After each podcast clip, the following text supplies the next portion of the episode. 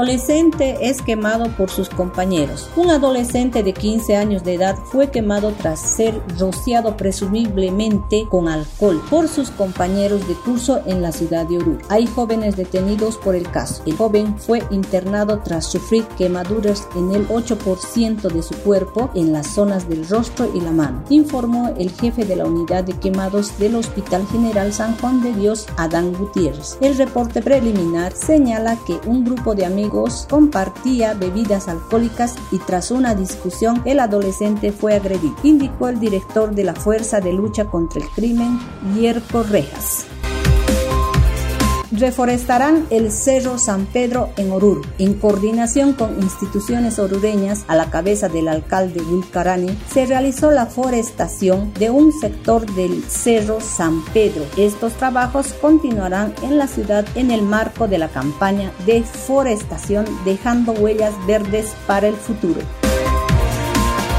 fumigaron unidades educativas en la ciudad. Este fin de semana la Alcaldía Municipal de Oruro realizó la fumigación a diferentes unidades educativas en la urbe orureña para preservar las clases semipresenciales y presenciales que se anunció en el municipio la semana pasada.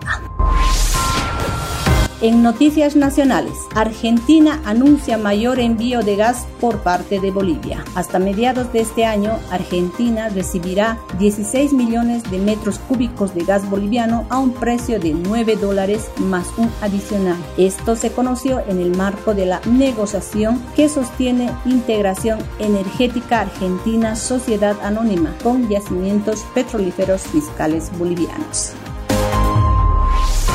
El TCE recibió la renuncia de 180 autoridades mujeres, 30 de ellas por violencia política. Entre mayo y diciembre del año pasado, el Tribunal Supremo Electoral recibió 180 casos de renuncias de autoridades subnacionales mujeres, especialmente concejalas. De este total, se estableció que 30 de ellas se alejaron de sus cargos porque sufrieron acoso, violencia política.